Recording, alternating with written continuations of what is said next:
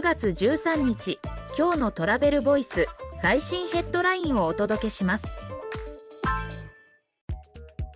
北海道でアドベンチャートラベル世界大会が開幕。64カ国地域から750人が参加。アイヌ文化にも高い関心。アドベンチャートラベルワールドサミット 2023ATWS2023 北海道が開幕。テーマは調和。オープニングではアッタストウェル CEO 鈴木北海道知事などが登場しアジアで初めて北海道で開催される ATWS の意義を強調した。次のニュースです。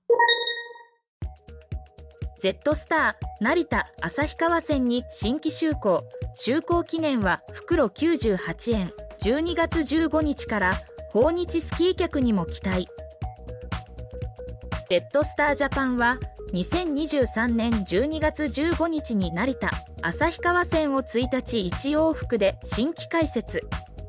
就航記念として袋を98円で限定販売。GO などインバウンド需要の取り込みにも力を入れていく。次のニュースです。透析患者など健康不安ある人が観光できる体制へ長野県白馬エリアが診療所と連携。長野県白馬エリアで健康不安のある人も観光を楽しめる受け入れ体制を指導。第1弾は透析治療。スキーリゾートと宿泊施設診療所の連携で。次のニュースです。宿泊施設向け予約一元管理楽東ウィズ阪急交通社と連携個人ツアーに客室提供を可能に。JR グループが提供する宿泊施設向けの旅行会社予約サイト一元管理システム楽東ウィズは阪急交通社が運営する個人向けパッケージ旅行と連携開始。宿泊施設の販路広がる。次のニュースです。